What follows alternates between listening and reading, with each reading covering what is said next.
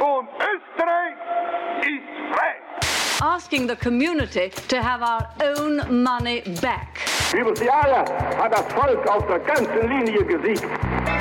işgal hareketi diye nitelendirmeye çalışırsanız Мы наследники великой цивилизации. We are transferring power back to you, the people. The majority of voters will be Africans.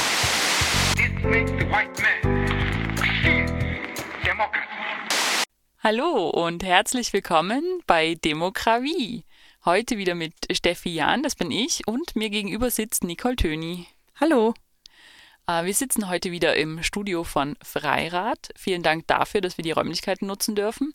Und äh, das Thema unserer heutigen Sendung hat auch relativ viel mit Freirad zu tun, denn heute reden wir mal über die Medien.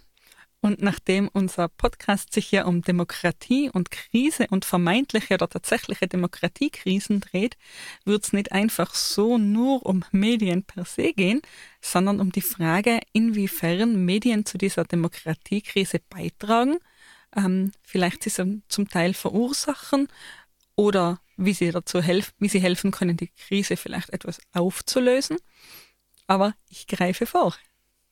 Ganz genau. Das heißt, wir schauen uns heute an, wie funktionieren Medien denn eigentlich, welche, welche Rolle spielen sie in einem Staat im Allgemeinen und in einer Demokratie im Besonderen, welche Sto Rolle spielen sie bei uns hier, da in Tirol und in Österreich und in Deutschland. Und dann schauen wir uns natürlich auch an, was bringt das für Probleme mit sich. Genau, und bei dem Ganzen werden wir gar nicht so sehr unterscheiden zwischen den klassischen Medien, das sind also Radio, Fernsehen, Zeitungen, und äh, eben den neuen Medien, also auch Internet, soziale Medien und so weiter, weil, wie ihr vielleicht dann später sehen würdet, gibt es einige Bereiche, die, bei, die beide Medientypen gemeinsam haben. gibt natürlich auch einiges Trennendes, also beide haben ganz, ganz unterschiedliche Problemstellungen, aber auch ganz unterschiedliche Chancen, würde ich mal sagen. Ja, und ich glaube, damit äh, ein bisschen deutlicher wird, was die Nicole jetzt damit meint, ähm, schauen wir uns doch einfach äh, gleich zu Anfang mal an, welche Funktionen Medien denn überhaupt haben. Denn ich glaube, da wird recht deutlich, dass sich die sozialen und die klassischen Medien gar nicht mehr so unterscheiden. Genau, also unsere Frage ist jetzt erstmal, welche Funktionen erfüllen denn Medien in einer Demokratie? Weil an sich hat so ein Medium ja ganz, ganz viele Funktionen. Ein Medium kann mich unterhalten, es kann mich weiterbilden, es kann eine Dienstleistung erbringen. Und ich denke da jetzt nicht ausschließlich an diese Teleshopping-Center, die, äh, die da Dienstleistungen erbringen. Es kann natürlich auch eine Werbefunktion haben. Ganz viele solche Dinge. Aber die Dinge, um die wir uns heute unterhalten werden, sind eben jene, die für unsere Demokratie vital sind. Also die Funktionen von Medien, die eben uns helfen, unsere Demokratie am Leben zu erhalten, zu verbessern und ja eben lebendig zu erhalten.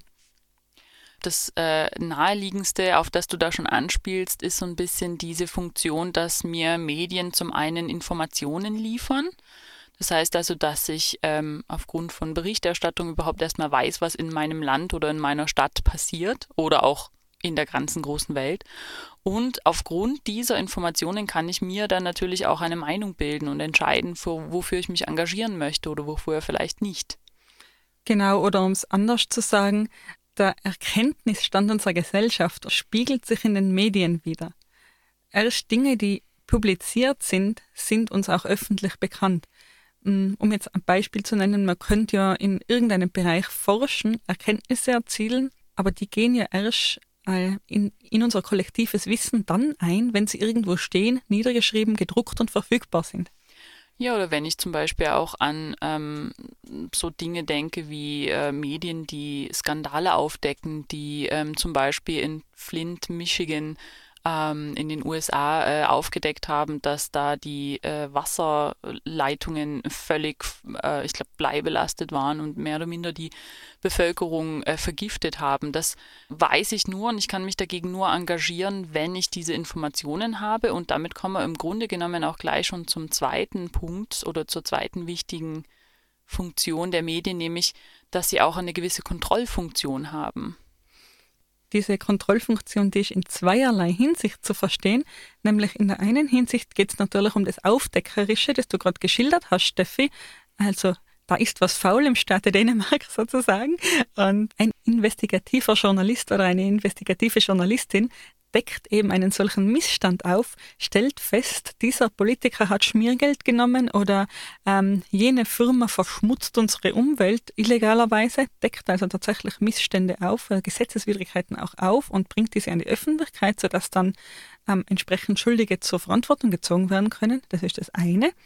Und das andere, was diese Kontrollfunktion auch beinhaltet, ist eine Normenkontrolle. Es müssen ja Dinge nicht explizit verboten sind, sein, um falsch zu sein. Also Medien prüfen auch, ob sich unsere Politiker, ob sich politische Entscheidungen an den Normen orientieren, die wir als Gesellschaft haben.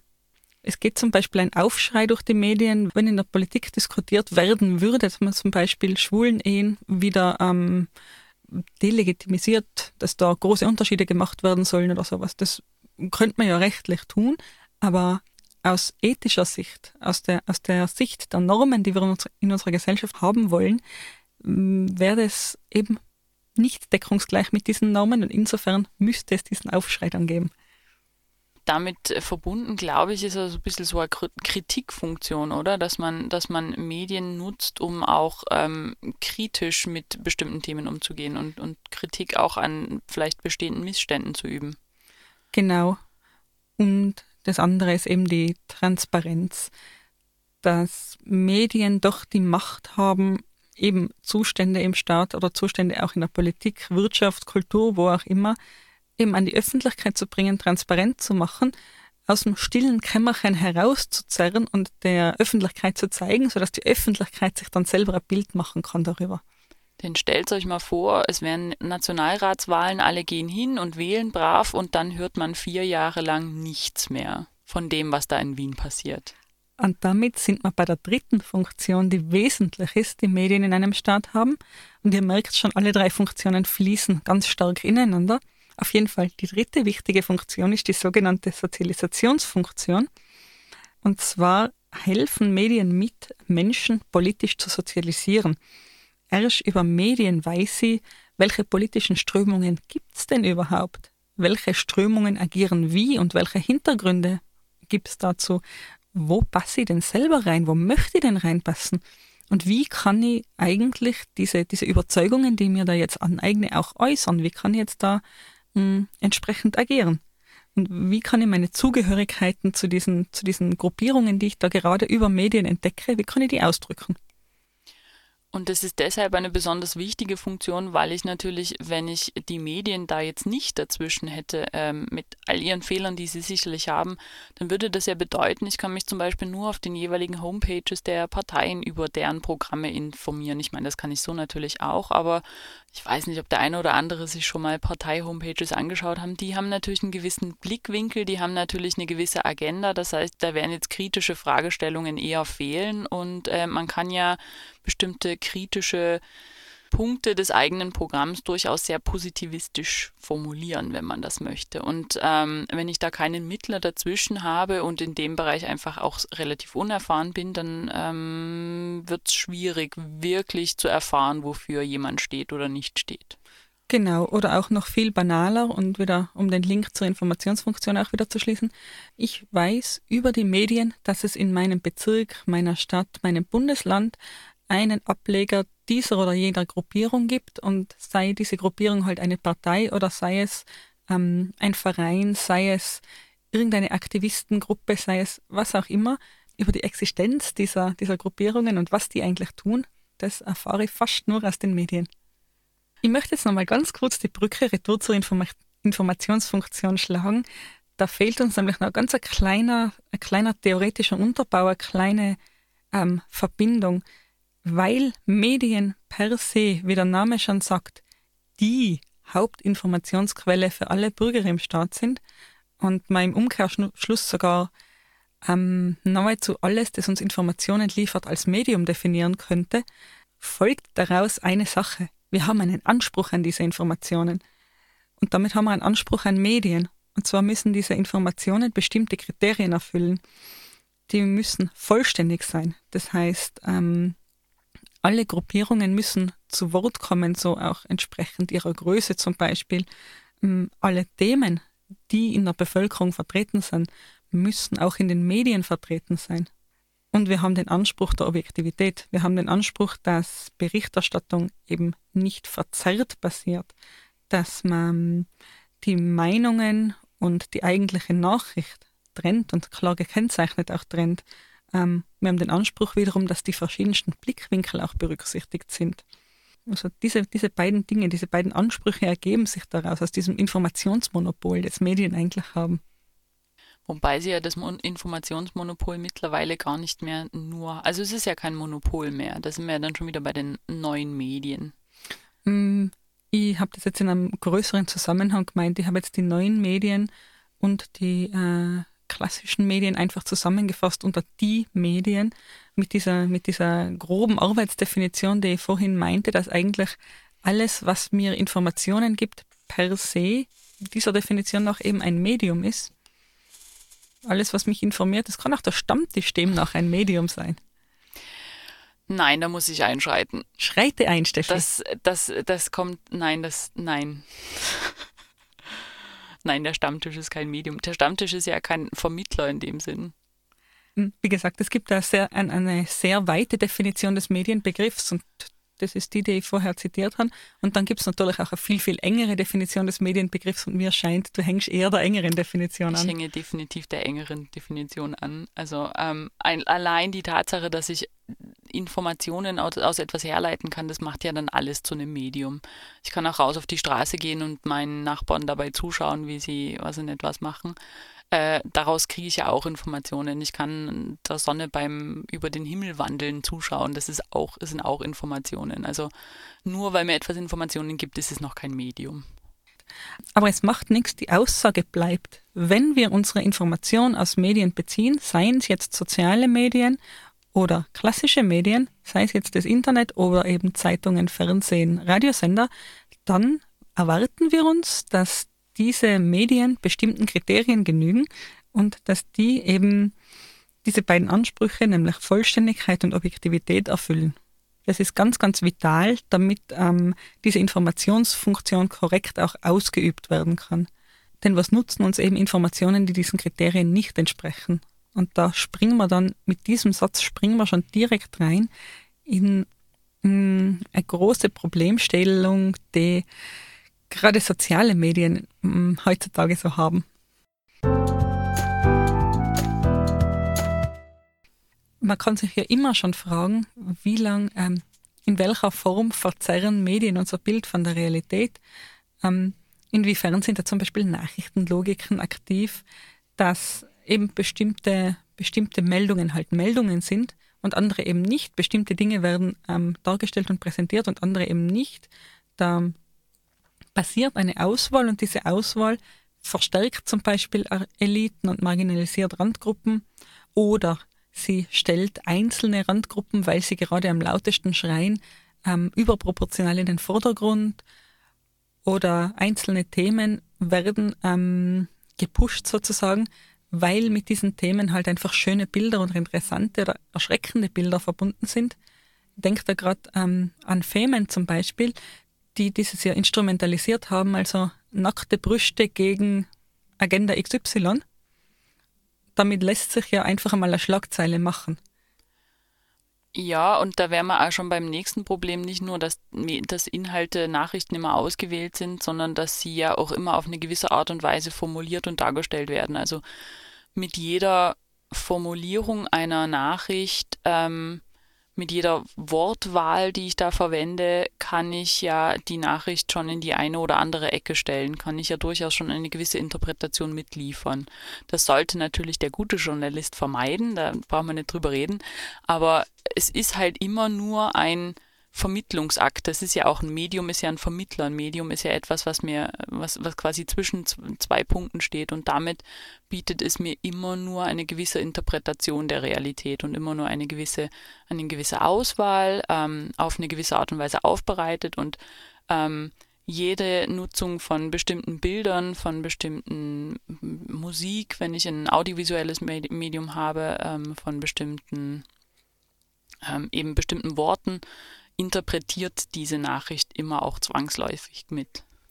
Genau, und die, das Mittel, mit dem man dem in den klassischen Medien beikommt, ist einfach die Vielfalt. Es gibt ja nicht nur ein Medium und dieses eine Medium hat klassischerweise seine Tendenz. In Österreich kann man das auch ganz klar formulieren. Es gibt zwei klassischerweise sogenannte Qualitätszeitungen. Das eine wäre der Standard, Standard, das andere wäre die Presse. Und klassischerweise ist der Standard eher rot unter Anführungszeichen und die Presse eher schwarz unter Anführungszeichen. Kein Geheimnis. Und dadurch, dass beide eben ihre Tendenzen haben und andere Medien wiederum ihre Tendenzen haben, ist insgesamt keine ähm, Einzelmeinung, keine Einzeltendenz überproportional repräsentiert. So zumindest die Theorie. Du meinst, die gleichen sich aus? Hoffentlich, hoffentlich. also das wäre die Idee dahinter, also vom, eben vom theoretischen Standpunkt aus würde man glauben, dass sie sich ausgleichen, würde man wünschen, dass in einer freien Medienlandschaft sich Medien aller Couleurs sozusagen ausbilden. Da wären wir aber dann wiederum ähm, bei einem zweiten Problem, glaube ich, was da so ein bisschen reinspielt, was äh, in den letzten Jahren offener und offener zutage getreten ist, nämlich, dass ähm, diese Qualitäts, äh, für, für, diesen Qualitätsjournalismus, der also auch einmal drüber nachdenkt, welche Worte er denn verwendet, wenn er über etwas berichtet, weniger und weniger Zeit bleibt. Also einfach ein zunehmender ökonomischer Druck ähm, von allen Seiten auf Journalisten. Genau, oder noch ein Level darüber. Hm, manche Tendenzen eines Medienhauses sind eben ökonomisch zuträglicher als andere. Ähm, mit manchen ähm, Grundeinstellungen eines Medienhauses lässt sich grundsätzlich eher, ähm, lassen sich grundsätzlich eher Werbeeinnahmen lukrieren als mit anderen.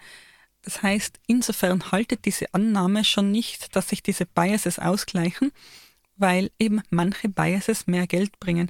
Und ich muss es jetzt einfach sagen in Österreich, es ist für ein Medium von Vorteil, ÖVP nahe zu sein, weil mm, da eben Geld drinnen ist, weil viele Unternehmen auch ÖVP nahe sind, weil viele ähm, Vereine, Verbände ÖVP nah Geld ausgeben, Werbevolumen ähm, eben inserieren und ja, da haben wir schon grundsätzlich einen Bias, den man so mit ein bisschen Ökonomisierung auch ähm, ausdrücken kann. Genau, und das, was auf das große Medienunternehmen zutrifft, das trifft natürlich am Ende auch immer in die, das geht bis in die Redaktionen hinein. Wenn der Geldgeber sagt, mm, ja, redet jetzt mal lieber über das andere Thema, dann wird natürlich auch eine wirklich gut aufgestellte Redaktion nur bis zu einem gewissen Punkt einen Gegendruck aufbauen können.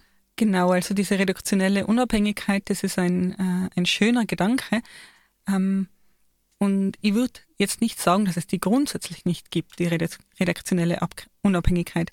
Ich will nur sagen, ähm, dass innerhalb von Medien ein gewisser Druck da ist, eine gewisse ähm, Abhängigkeit von Werbekunden. Bestimmte große Werbekunden können tendenziell die Berichterstattung beeinflussen. Die können damit drohen, ja, wenn das so ist, dann inseriere ich bei euch nicht mehr und dann bricht äh, mit einem Schlag eine große Einnahmequelle von einem Medienhaus eben weg. Ja, Medien müssen, mm, ich sage jetzt mal, ein angenehmes Werbeumfeld darstellen. Die müssen, und da wird es problematisch, irgendwo Content liefern, der zum Kunden passt. Und dumm nur, dass dieser Content, dieses angenehme Wohlfühl-Werbeumfeld unsere Nachrichten sind. also das klingt jetzt alles furchtbar traurig und fast schon etwas äh, nach dunkler äh, Stimmung, nach äh, wir machen alle, wir trashen alle Medien und Medien sind alle schlimm. Ähm, das meinen wir damit nicht. Wir wollen aber darauf hinweisen, dass es bestimmte Probleme gibt. Was wir aber natürlich in Deutschland und Österreich dem Ganzen so ein bisschen entgegengesetzt haben, ist, wir haben ja noch einen öffentlich-rechtlichen Rundfunk. Nicht nur bei uns im Übrigen, die BBC in Großbritannien ist durchaus auch öffentlich-rechtlich, also in Europa ist das ein recht beliebtes Modell, aber die Idee hinterm öffentlich-rechtlichen Rundfunk ist ja genau die, zu sagen, wir haben einen Rundfunk, wir haben ein Medium oder mehrere Sender von mir aus, die eben nicht so stark von Werbung, von ähm, Finanzierung von außen abhängig sind, sondern die wir eben über öffentliche Gelder finanzieren und die damit ihrem Auftrag der Informationsvermitteln, der Kritik und Kontrollfunktion nachkommen können. Genau, und traditionellerweise sind es ja dann auch die öffentlich-rechtlichen Medien, die in diesem Sinne am meisten Spielraum haben, die in diesem Sinne die größte redaktionelle Unabhängigkeit wirklich genießen und ja, die eben diese, diese Freiheit haben, auch ähm, unangenehme Dinge über Wirtschaftstreibende zu sagen, ohne dass gleich ihr Job in Gefahr ist. Ganz genau.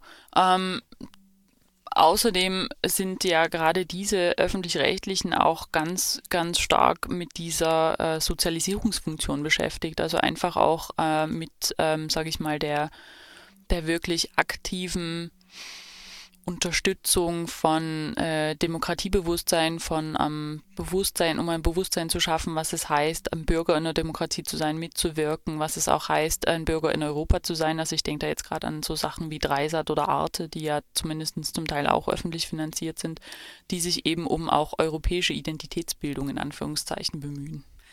Genau. Und einen, eine, einen kritischen Punkt müssen wir auf jeden Fall auch noch ansprechen ja, man würde jetzt einmal ganz landläufig sagen, man beißt nicht die Hand, die einem füttert. Wie können wir denn sicherstellen, dass staatliche Medien ja auch über die im Amt befindliche Regierung, über den Staat per se hm, einmal kritisch berichten können? Und in Österreich haben wir ein Modell dazu. In Österreich haben wir uns genau, haben wir genau diese Überlegung angestellt. Und das ist unterm Strich gesagt der Grund, warum wir eben ORF-Rundfunkgebühren haben. Warum das eben kein Teil der Steuern ist, warum es da nicht einfach einen Teil vom Budget gibt, der für den ORF reserviert wird. Und wenn der ORF brav ist, gibt es halt mehr Budget und wenn er nicht so brav ist, gibt es weniger Budget. Nein, wir haben eben direkt die Rundfunkgebühren, die direkt an den ORF gehen. Und das soll dazu dienen, ihn eben unabhängiger zu machen, eben nicht dem politischen Tagesgeschäft zu unterwerfen. Du willst damit sagen, es gibt diese GIS-Kontrolleure nicht einfach nur, um mich zu ärgern? Doch, die GIS-Kontrolleure per se, die sind einfach nur ärgerlich, das ist schon wahr. Morgen stehen es bestimmt vor der Tür. Bin ich angemeldet?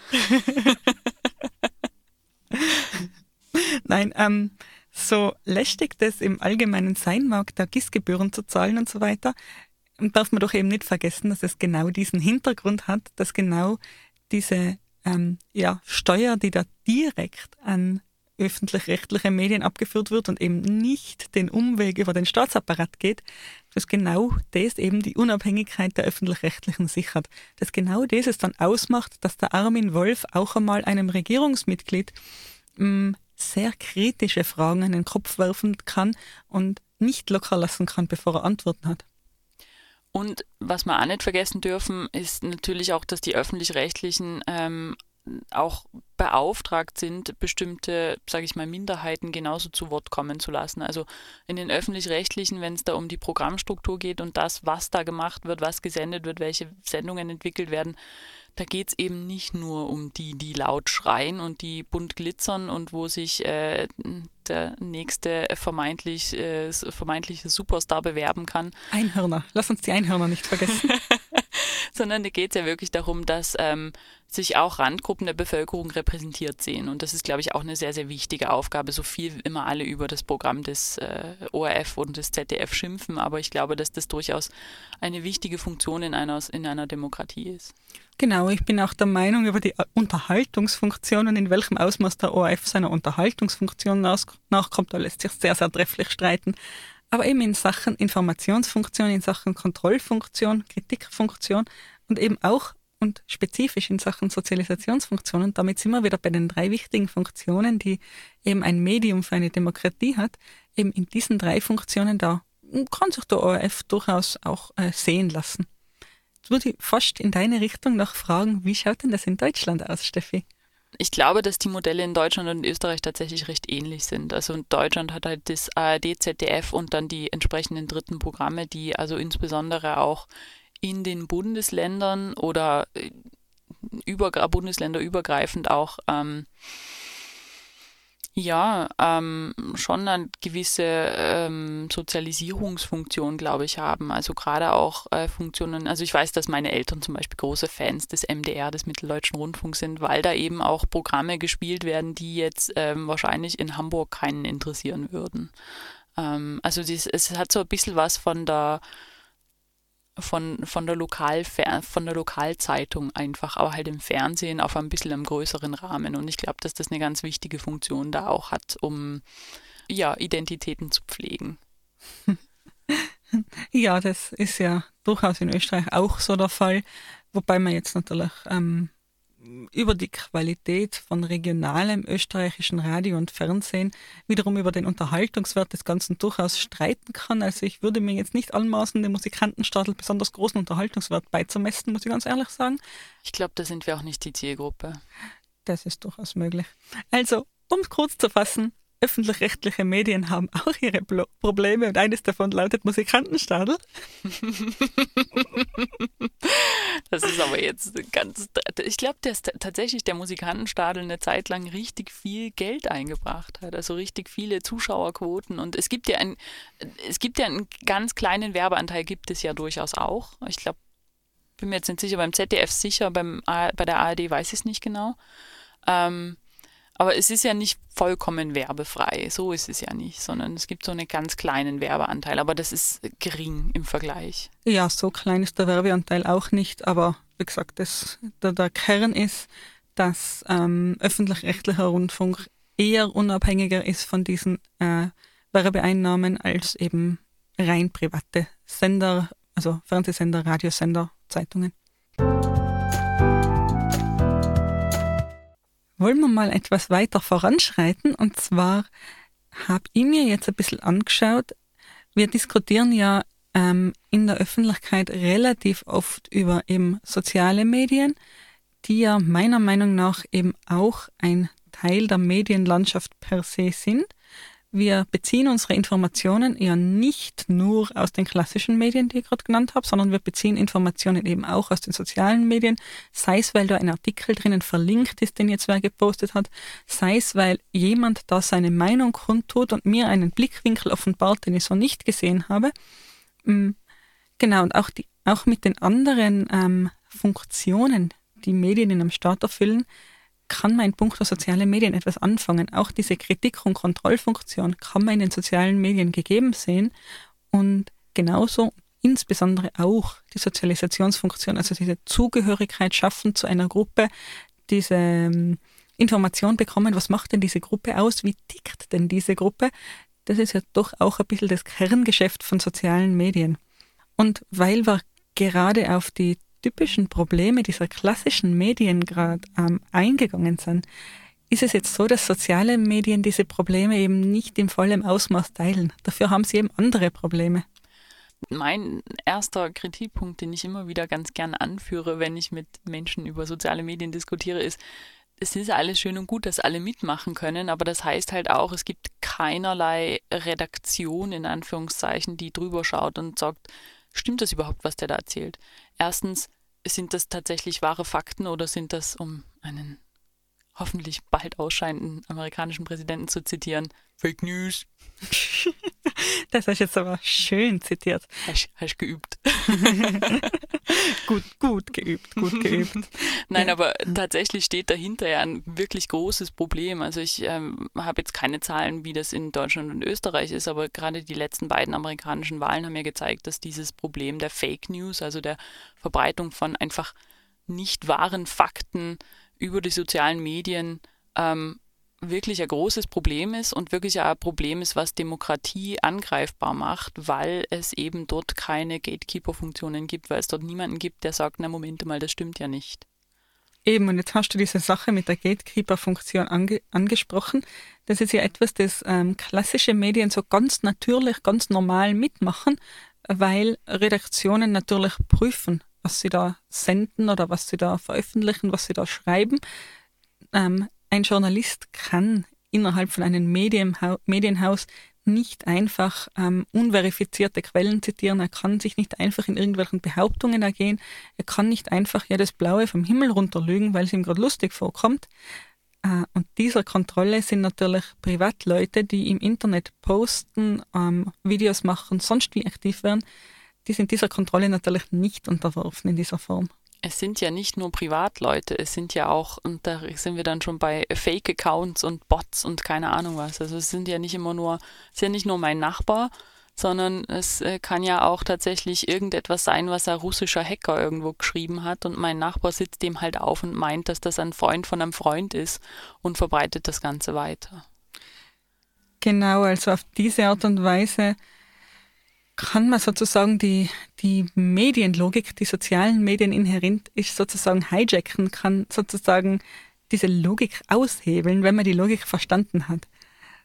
Und das bedeutet dann halt eben, dass man sich dieser Algorithmen, die es da gibt, einfach bedient, dass man eben Fake-Accounts anlegt, dass man gezielt zu spezifischen Zeiten postet, sich mit Freunden abspricht, heute um so und so viel Uhr machen wir dieses und jenes und plötzlich ist das Thema groß, einfach nur, weil ich mich mit sagen wir mal 50 Freunden äh, und denen ihren Fake-Accounts abgesprochen habe und die alle zur selben Zeit innerhalb von einer Stunde die Meldungen rauslassen, plötzlich ist das Thema da und es ist absolut nur künstlich generiert. Also ja, die Probleme sind da. Gibt es zu sowas Zahlen, wer sowas macht? Das finde ich ja schon recht nicht sehr freundlich. Wer sowas macht? Oh ja, ich habe eine ganz, ganz fiese Zahl für dich.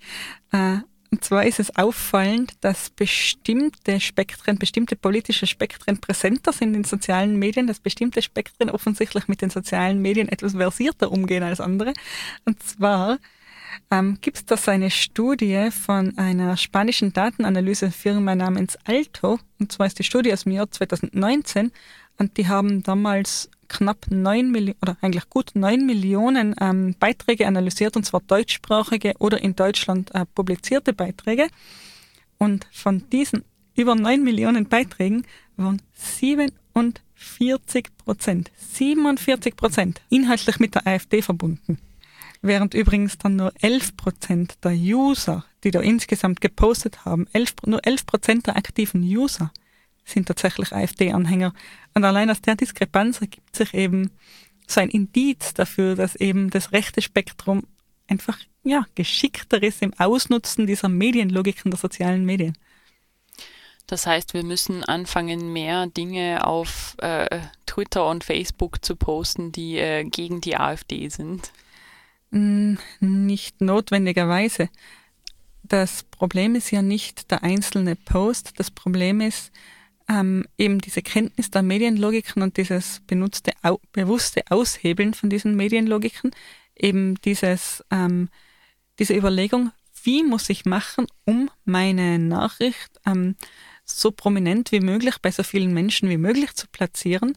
Und diese Überlegung stellen wir ja als Privatpersonen nicht an. Wir posten und teilen und liken ja ähm, einfach nur aus Spaß an der Freude. Tweetest du? Ich tweete sehr, sehr selten. Aber immerhin hast du einen Twitter-Account. Er stirbt und dümpelt vor sich hin. Siehst du, und deshalb sind wir einfach keine guten Twitter-Agitatoren. Das mag sein. Ich habe allerdings altmodisch, wie ich bin, tatsächlich noch einen Facebook-Account und auf dem bin ich tatsächlich nicht so unaktiv. Ja, shame on me. Facebook nutze ich auch. Ich glaube, das ist das Einzige, was ich nutze. Aller drei Wochen. Ja, eben. Und jetzt diesen, diesen Bias durch Technologie, also über den wir da geredet haben, den, der ist halt eben so ein ganz ein großes Problem der sozialen Medien. Also wir haben ja mh, mm, eben diese, diese Möglichkeit, dass jemand, und wir, und wir wissen nicht wer, dass irgendeine unbekannte Macht, sage ich jetzt einmal, eigentlich jeder, der möchte oder jeder, der ein bisschen Geld und ein bisschen Zeit zur Verfügung hat, auf diese Art und Weise Meinungen beeinflussen kann. Und diese Person muss sich nicht einmal im eigenen Staatsgebiet befinden oder diese Personengruppe. Das kann im Prinzip ist es so die Aussage, jeder könnte theoretisch alles tun, wenn er dazu ein bisschen eben Geld und Zeit mitbringt und ich, die Technologien versteht. Ich glaube ja, das ist alles Hexenwerk. Das sind alles Hexen. burn them, burn them. Gut, aber was du uns jetzt eigentlich damit sagen willst, ist, äh, wir müssen demnächst Kevin Kühnert und seinen Kollegen eine äh, soziale Medienschulung machen, äh, geben und dann äh, bricht der große Meinungskrieg in den sozialen Medien los. Mm, tendenziell ja, irgendwie schon. Wenn es nämlich so wäre, dass ähm, jedes politische Spektrum, jede Richtung, jeder äh, Teil der Zivilgesellschaft gleich gut mit sozialen Medien umgehen könnte und in solchen Methoden gleich gut geschult ist, dann würde sich das ja tatsächlich wieder ausgleichen. dann wäre das einfach nur eine Plattform, auf der eben, naja, Informationen ausgetauscht, Informationen bewertet und so weiter und so weiter werden. Dann wäre es ja wieder so, wie wir es für die klassischen Medien gesagt haben, nämlich das eine Spektrum gleicht das andere aus. Es gibt ungefähr gleich viele Posts in die eine wie in die andere Richtung und in Summe, wenn man die alle dann sieht und liest, bekommt man ein ganz schönes Querschnittsbild. Und jetzt sind wir bei Problem Nummer zwei, die Informationsauswahl. Ein integraler Bestandteil der Algorithmen in sozialen Medien ist ja eben, dass du die Dinge siehst, die dich interessieren. Ja, und dich interessieren die Dinge, die du siehst. Und dann bist du, köchelst du da fröhlich in deinem Saft vor dich hin, bist mitten in der Filterbubble und siehst kaum etwas anderes. Und da wiederum könnte man jetzt argumentieren, dass dieser Umstand, dieser eben diese Informationsauswahl, diese Filterbubble dazu beitragt, dass unsere Gesellschaft polarisiert wird. Ich komme nämlich schon gar nicht mehr in den Kontakt mit Meinungen, die nicht sehr nah an meiner eigenen sind. Das ist ein Phänomen, was tatsächlich im Zuge der, der, der Präsidentschaftswahl in den USA sehr, sehr stark diskutiert wurde, nämlich nicht, dass, ähm, dass es einfach nur eine politische Spaltung, eine klassische politische Spaltung, wie man sie halt so kennt, ist, äh, von der wir da in den USA reden, sondern dass mittlerweile wirklich diese beiden Lager ähm, in völlig unterschiedlichen Realitäten leben, also völlig unterschiedliche Medien konsumieren und das sind gar nicht nur soziale Medien, da gibt es auch durchaus die ähm, die äh, klassischen Medien wie eben Fox News, CNN, MSNBC, die also klare politische Meinungen vertreten und ähm, entsprechend dann auch äh, berichten. Ähm, und dass dadurch wirklich die Leute mittlerweile in unterschiedlichen Realitäten leben und man nicht mehr darüber diskutiert, ähm, wir haben Problem X, du willst Lösung, du schlägst Lösung A vor, ich schlage Lösung B vor, schauen wir, dass wir uns in der Mitte treffen, sondern das Problem ist, dass beide gar nicht, sich noch nicht einmal auf das Problem einigen können. Und an der Stelle ist dann auch mit äh, da, da tue ich mich mit demokratischen Mitteln, was also Konsensfindung betrifft, was also Kompromissfindung betrifft, sehr, sehr schwer, wenn wir uns nicht mal auf das Problem einigen können. Wir können ja nicht sagen, ähm, na gut, ich gebe dir das halbe Problem und du gibst mir das halbe Problem. Das funktioniert ja an der Stelle dann nicht. Und das ist tatsächlich ein, ein, ein sehr, sehr großes Problem, an dem sich viele kluge Leute momentan auch die Köpfe ähm, oder die Zähne ausbeißen, um herauszufinden, was man da machen kann. Genau, wie man eigentlich unsere Gesellschaft, wie man diese ja fast Spaltung der Gesellschaft, wie man denn das wieder glatt bügeln kann. Weil, ja, du hast schon recht, früher war es schon auch so in Zeiten der klassischen Medien, dass jeder seine Informationsbubble gehabt hat. Man hat halt sein Lieblingsmedium, das liest man oder schaut man am meisten und das hat dann seine Tendenz. Aber da ist man ja anderen Medien fast auch gar nicht ausgekommen. Also da war es ja dann doch auch so, dass am Zeitungsstand man automatisch auch die Schlagzeilen anderer Medien gesehen hat. Man hat durchaus auch mal andere Fernseh-, andere Radiosender auch gesehen, gehört, weil halt man da durchgezeppt hat. Während die Filterbubble in sozialen Medien einfach stärker ist. Also aus der kommt man nicht so leicht raus, selbst wenn man es möchte. Und das ist vielleicht die Krux an dem Ganzen. Selbst wenn man die Gegenseite sehen möchte, ist es gar nicht so, gar nicht so einfach, das dann zu tun. Ja, und was glaube ich da noch ein bisschen mit dazu kommt, ähm, auch wieder, es tut mir leid, dass ich heute schon wieder so viel über die USA rede, aber als Amerikanistin, ich kann halt nichts anderes. Es tut mir leid. Aber Steffi, wenn ich sagen darf, für das haben wir die ja.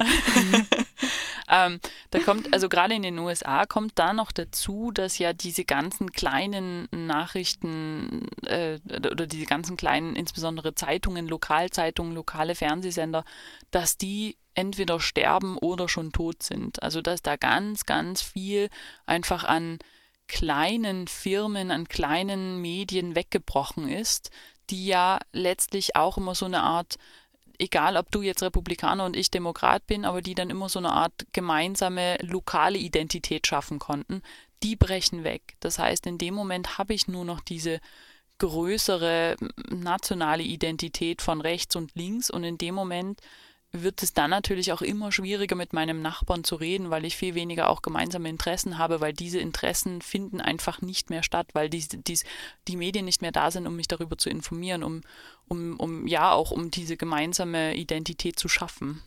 Und da spielen in den USA sicher noch weitere Faktoren rein in diese Spaltung der Gesellschaft, nämlich eben der Fakt, dass die USA auch ja geografisch recht gespalten ist, dass Menschen ähnlichen Hintergrundes oft in ähnlichen Gegenden wohnen, sage ich jetzt einmal, um nicht böse Begriffe zu verwenden. Gut, die USA haben viele Probleme. Aber wenn wir uns jetzt rein auf, wenn wir jetzt wirklich rein über Medien reden, dann ist das tatsächlich ein, ein, ein sehr, sehr großes Problem, wenn du nur noch äh, eine Handvoll nationaler Zeitungen hast, ähm, die ja natürlich dadurch, dass sie nationale Zeitungen bei dieser Größe des Landes auch sehr, sehr stark auswählen müssen. Darf man auch nicht vergessen. Ähm, und dann hast du eben, ja, so noch dazu sehr, sehr starke Agitatoren im, im audiovisuellen Bereich und äh, das betrifft tatsächlich nicht nur Fox News, da ist MSNBC auf der linken Seite eigentlich relativ ähnlich. Ähm, sie sind natürlich die Guten, weil sie die Linken sind, aber. Was hast du jetzt du gesagt? Das heißt, ja. ich ich habe es ja bis jetzt geschafft, mit meiner politischen Einstellung hinterm Berg zum Schatten zu halten. Steffi lacht. Aber sie sind, aber sie sind, sie sind äh, in mancherlei Hinsicht, was ihre Darstellungsformen betrifft, natürlich ähnlich. Und man darf auch nicht vergessen, ähm, mit dem Entstehen dieser Cable News, also CNN als erste und dann eben MSNBC, Fox News und so weiter nachdrängt, die sind ja auch, deren einzige Aufgabe ist es, 24 Stunden am Tag über Nachrichten zu berichten. Erklär mir doch mal bitte, was 24 Stunden am Tag selbst in einem großen Land wie den USA so Wichtiges passiert, dass du ähm, wirklich den ganzen Tag da Leute sitzen hast, die dir Zeug erzählen, was jetzt gerade passiert ist, dass du irgendwie gefühlt fünfmal am Tag deinen Breaking News Banner rausholen musst. Ich meine, so leid, also Gott sei Dank, so viel passiert ja nicht. Und da muss ich dann natürlich auch bestimmte Formen wählen, um das Ganze etwas mehr zu dramatisieren, um das Ganze etwas vordergründiger zu machen, um die Leute bei der Stange zu halten, weil wenn es langweilig ist, schalten es halt ab, ne? Und das ist halt bei Cable News nicht so toll. Ja, und dann haben wir wieder unseren Bogen zurück zum Anfang gespannt, über eben, wo wir über, die Probleme von klassischen Medien gesprochen haben, eben dass es bestimmte Medienlogiken gibt, dass sich bestimmte Dinge nur auf bestimmte Arten und Weisen ja, verkaufen lassen. Ja, aber zurück nochmal ein bisschen zu den sozialen Medien, zumindest zu einem kleinen Sprung noch. Ähm, was ich nämlich durchaus auch als Problem betrachte, ist eben diese schwierige Unterscheidbarkeit von Fake News und tatsächlichen News. Du warst da an dieser Stelle schon. Ähm, aber wir kommen dann in die Situation, dass es zunehmende, eine zunehmende Menge von Menschen gibt, die klassischen Medien nicht mehr glauben, ähm, die sich eine alternative Realität zusammenschustern, sage ich jetzt einmal, und in ihrer ähm, verschwörungstheoretischen äh, Bubble sitzen, ja, und, und auf diese Art und Weise agitieren und ja auch Falschmeldungen verbreiten und ja. Was macht man mit denen? Was machen wir mit denen? Ich würde jetzt einmal auf den ersten Blick sagen, Bildung hilft, weil Bildung immer hilft, aber das wäre vielleicht jetzt sogar das, das falsche Signal, weil man kann ja nicht pauschal sagen, na gut, und jeder, der dieses und jenes glaubt, ist dumm und ungebildet. So ist es ja eigentlich auch nicht. Der Sachverhalt ist ja eigentlich schon etwas komplexer. Der Sachverhalt ist ja der, dass es offensichtlich einen Vertrauensverlust in die klassischen Medien gibt. Und irgendwo muss dieser Vertrauensverlust ja auch herkommen. Warum ist es denn so, dass man lieber eben den sozialen Medien glaubt, lieber irgendwas glaubt, was äh, in einem dubiosen YouTube-Video gezeigt wird, als dass man eben das glaubt, was klassische Medien sagen? Wenn ich darauf eine Antwort hätte, ich glaube, dann hätte ich den Friedensnobelpreis. Zumindest den Mediennobelpreis gibt es denn eigentlich? Ich glaube, den gibt es gar nicht. Nein, ich glaube nicht. Ich glaube nicht. Aber ähm, tatsächlich ist ja das, das Phänomen der Verschwörungstheorien äh, auch schon gut erforscht worden. Und ähm, ich glaube, das größte Problem daran ist, dass ähm, Verschwörungstheorien bieten dir ja immer eine vermeintlich einfachere Erklärung. Also Verschwörungstheorien ähm, die meisten funktionieren ja so, dass das, was quasi die allgemein anerkannte Erklärung für etwas ist, einfach zu kompliziert ist oder zu als zu ungewöhnlich empfunden wird, als einfach zu schräg, zu komisch, ähm, sodass mir eine Verschwörungstheorie dann einfach einen, eine leichter verständliche Erklärung für etwas bietet. Also wenn zum Beispiel Ähm, wenn wir zum Beispiel mal die Verschwörungstheorie hernehmen, dass die Amerikaner nicht auf dem Mond waren, die ja durchaus sehr beliebt ist, ähm, dann ist es natürlich viel einfacher, sich zu überlegen, naja, das ist der Mond ist so weit weg und das ist so unglaublich kompliziert. Wir wären heute nicht dazu in der Lage, einfach so zum Mond zu fliegen, weil man es halt einfach verdattelt haben. Ähm, aber in Anbetracht dessen ist doch die einfachste Erklärung, dass die Amerikaner in den 60ern auch nicht auf dem Mond waren und das halt irgendwo gedreht haben, weil die haben eh Hollywood, pf, mein Gott, stellen es halt ein paar Leute in so Anzügen hin, äh, kriegen es schon hin. Ähm, wirkt auf den ersten Blick viel sympathischer und viel einfacher und irgendwie auch, ja, netter. Ja, und jetzt müssen wir ein bisschen die Kurve kriegen, was denn solche Verschwörungstheorien mit Fake News wieder zu tun haben. Und meiner Meinung nach spielt beides doch in einer ähnlichen, in einer ähnlichen Liga irgendwo. Wenn man mal damit anfängt, ist es schwer damit aufzuhören. Ähm, Menschen, die mal angefangen haben, eben an diesen klassischen Medien zu zweifeln, Menschen, die mal angefangen haben, alles anzuzweifeln, was eben in klassischen Medien steht, und stattdessen beschlossen haben, irgendeiner anderen, sei es wie auch immer dubiosen Quelle, Glauben zu schenken, ja, die sind dann, sind dann auch offen für eben alles andere. Also wenn Trump dann behauptet, es ist legal und legitim aufzuhören, jetzt die ähm, Wahlkarten, also die Stimmen auszuzählen, ja, dann kann das geglaubt werden, weil man davor schon so viele andere Dinge geglaubt hat. Naja, und es ist doch recht einfach, wenn man bei Google irgendwas eingibt und sofort Informationen zu dem Thema findet, sich dann dem Trugschluss hinzugeben, dass man jetzt Experte auf dem Thema, auf dem Gebiet ist. Ja, und wie gesagt, dieses Phänomen, dass man ähm, es gern hat, wenn die eigenen Ansichten bestärkt werden und man dann innerlich schon, schon auch seinen eigenen Filter hat. Ich höre am liebsten das, was ich hören möchte, sozusagen.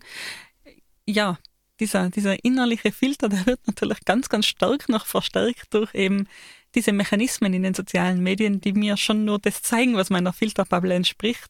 Ja, und wenn das eben Fake News sind, dann sind das halt eben Fake News.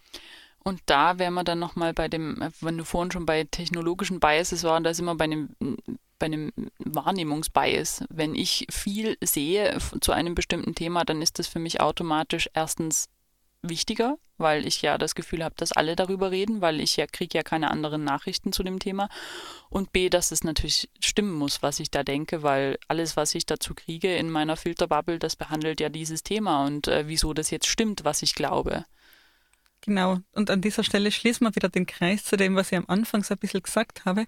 Diese Zahlen, die ich da gerade zitiert habe vorhin, zu ähm, ja, eben dem rechten Spektrum, das es offensichtlich viel besser schafft, soziale Medien zu nutzen.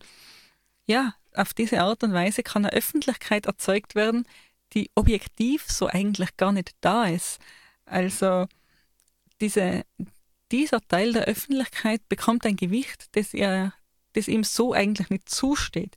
Die erscheinen viel, viel größer und viel, viel wichtiger, als sie tatsächlich sind. Und das ist gesamtgesellschaftlich gesehen eben schon ein Problem. Jetzt haben wir ganz furchtbar viel uns über soziale Medien aufgeregt. Fundiert, ähm, Steffi, fundiert. Fund, natürlich fundiert. Äh, fassen wir doch nochmal zusammen, was so die größten Probleme sind von, von Medien, sozialen Medien und äh, warum sie zur Demokratiekrise beitragen. Also das eine sind natürlich die ökonomischen Bedingungen, die schwieriger werden für guten Journalismus und die damit äh, natürlich äh, Qualitätseinbußen mit sich bringen. Und da kann man durchaus ein kleines bisschen auch in die Geschichte gehen, kann sich durchaus überlegen, äh, dass im Mediensektor so ein bisschen die Digitalisierung nachwirkt. So seit den 1990er ähm, kommt ein Druck aus eben dem Online-Bereich auf die klassischen Medien. Deswegen ähm, verändern sich die Bedingungen in den klassischen Medien, deswegen werden, steht dort weniger Geld zur Verfügung, weil das Geld ja dann auch in die Online-Medien fließt.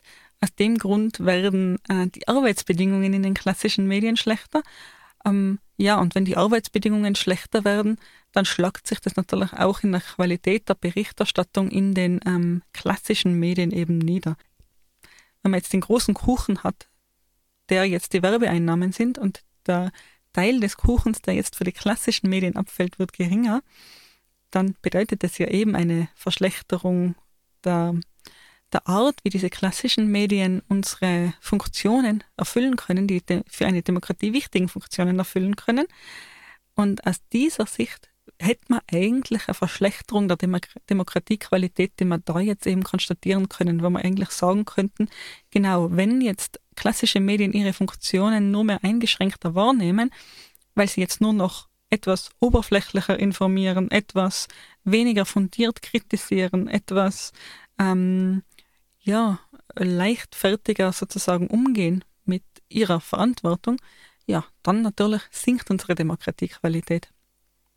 Und was da mit reinspielt, ist, glaube ich, ein, das zweite große Problem, über das wir vorhin so viel geredet haben, nämlich, dass die sozialen Medien auf den quasi Meinungsmarkt drängen und dort auch noch eine zusätzliche Konkurrenz bilden zu den klassischen Medien, die, und das muss man halt auch sagen, ich meine, soziale Medien kosten niemanden was, da gibt's, da kann man nur furchtbar viel Geld damit verdienen. Also wenn Hans Mayer von nebenan seine Meinung zu einem Thema in den sozialen Medien publiziert, dann kostet das niemanden per se etwas.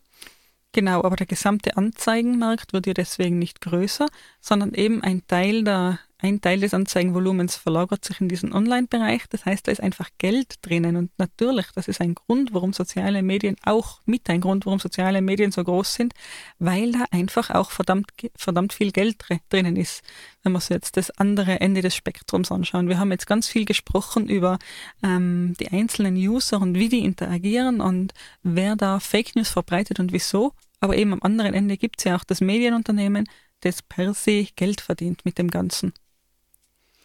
Ganz genau. Und der, ähm, glaube ich, der letzte Punkt, ähm, über den wir vorhin auch schon kurz geredet haben, ist eben das Problem, dass ähm, Medien zu, äh, dass Nachrichten zunehmend ähm, einen Eventcharakter haben müssen. Also dass es reißerischer werden muss, dass es lauter werden muss, dass es bunter werden muss, dass ich einfach mit einem mit einer kleinen Mitteilung, dass äh, irgendwo, weiß ich nicht, ähm, ein Haus umgestürzt ist, damit kann ich nichts erreichen. Ich brauche Videos, ich brauche Fotos, ich brauche am besten schreiende Menschen und äh, spritzendes Blut. Genau, und dieses Phänomen ist etwas, das man so ein bisschen als Boulevardisierung bezeichnen kann. Ähm, und das betrifft äh, die klassischen Medien genauso wie die sozialen Medien. In den sozialen Medien nennt man das dann halt Clickbait, aber es ist tendenziell essentiell dasselbe je reißerischer die Meldung, je ähm, bunter und schreiender und einhorniger und glitzeriger, desto eher wird es angeklickt, desto eher wird die Zeitung gekauft, desto eher ähm, bleibt der Fernseher eingeschaltet auf diesem Sender. Es ist, es ist eigentlich immer dasselbe. Und man könnte jetzt wiederum ähm, den, den Online-Medien die Schuld geben, weil es einfach ähm, so ist, dass schnelllebige Nachrichten in einem schnelllebigen Medium besser platziert sind, weil das umstürzende Haus eben, von dem erfrage ich fast instant, instantan. Und ich muss nicht auf die nächste Ausgabe der morgigen Zeitung warten, sondern ich weiß es sofort und dadurch, ja, wenn alles sofort online sein muss, dann fehlt ja auch die Zeitung, das ordentlich nachzurecherchieren. Und was heißt das jetzt? Heißt das, es wird alles nur immer schlimmer? Wir müssen uns am besten verstecken und äh, den Stecker ziehen und am besten nichts mehr konsumieren und uns eingraben? Man muss jetzt ja auch sagen, wir haben jetzt dezidiert über die Krisenaspekte von Medien gesprochen.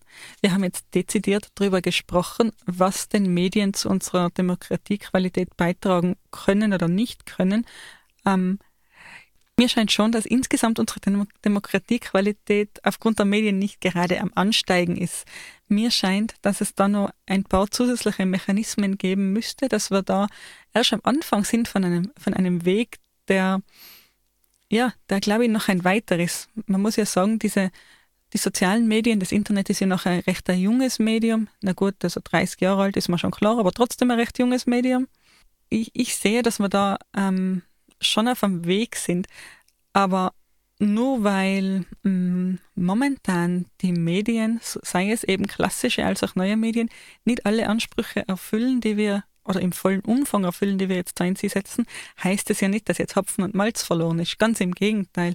Das heißt eigentlich nur, dass es wiederum, wiederum an uns liegt, da auch für eine Besserung zu sorgen, dass es wiederum an uns liegt, das Ganze ähm, zu formen, die neuen Medien entwickeln sich ja auch ständig weiter. Es gibt ja nicht ähm, Facebook und das ist es bis ans Ende aller Tage. Es gibt ja so viele andere Plattformen, auf denen man aktiv werden kann, ähm, die dann wieder leicht anderen Logiken unterworfen sind, die dann leicht anders ticken. Und ähm, schlussendlich sind es ja wir als Gesellschaft, die diese Medien formen. Und diese Chance, die haben wir in der Geschichte so eigentlich auch noch nie gehabt. Ich wollte jetzt gerade einwerfen, dass es mit Entstehen jedes einzelnen Mediums, was neu auf die Bildfläche gekommen ist, immer diese Vorstellung davon gab, dass jetzt alles kaputt geht und dass dieses Medium die Gesellschaft verunglimpfen und versauen wird und dass die Menschen nicht mehr rausgehen und die Kinder keine Bücher mehr lesen und so weiter und so weiter. Das hat es beim Radio gegeben, das hat es beim Fernsehen gegeben. Ich glaube, es ist einfach mit jedem neuen Medium so, dass sich die äh, ähm, althergesessenen Medien einfach neu finden müssen, dass äh, einfach es zu Verschiebungen kommt und dass entsprechend ähm, sich auch Dinge ändern, Dinge wegfallen und neue Dinge entstehen. Und das ist per se nicht unbedingt was Schlechtes. Wir sind halt mittendrin gerade in der Sturm- und Drang- und Chaosphase, aber das heißt ja nicht, dass danach äh, der Weltuntergang folgt. Das hast du jetzt sehr schön gesagt, die Sache mit der Sturm- und Drang- und Chaosphase, weil das ist genau das, was ich vorhin auch zum Ausdruck bringen wollte. Ja, da verändert sich was. Jedes neue Medium hat seine eigene Medienlogik und wir als Gesellschaft sind noch nicht vollständig auf all diese Medienlogiken eingestellt. Aber wir können es werden, wir können daran arbeiten und jeder Einzelne kann wiederum ja, beitragen. Ganz genau. Ich habe da einen ganz spannenden Beitrag gesehen über Finnland das äh, schon viel, viel länger als die USA ein Problem hat mit russischen Bots und Fake-Accounts, die den politischen Diskurs beeinflussen wollen. Und äh, deshalb hat Finnland einfach angefangen, in den Schulen dezidiert Medienkompetenzen zu vermitteln und äh, ist damit sehr, sehr gut gefahren. Natürlich gibt es weiterhin Bots, russische Bots und Fake News äh, und so weiter und Kampagnen und keine Ahnung was. Aber die kommen einfach nicht mehr so gut an, weil die Menschen in der Lage sind zu unterscheiden, was ist Fake und was ist richtig, worauf, was ist eine seriöse Quelle und was ist es nicht. Und ich glaube, wenn wir in der Lage sind, diese Medienkompetenz erstmal zu entwickeln und dann auch weiter zu vermitteln, dann ist das alles gar nicht so schlimm. Und damit lasse ich dir doch total unwidersprochen das Schlusswort, Steffi es ist doch alles gar nicht so schlimm. Und mit diesem wunderschönen Steffi-Zitat darf ich mich jetzt von euch verabschieden, euch noch einen schönen Tag oder Abend oder wann auch immer ihr uns hört wünschen. Und ja, ähm, hört beim nächsten Mal wieder rein, besucht uns auf unserer Homepage www.demokratie.eu, hinterlasst uns Kommentare, empfehlt euch äh, uns weiter, empfehlt natürlich euch auch selber weiter, aber vor allem auch uns. Und ja, danke fürs Zuhören. Ciao. Tschüss.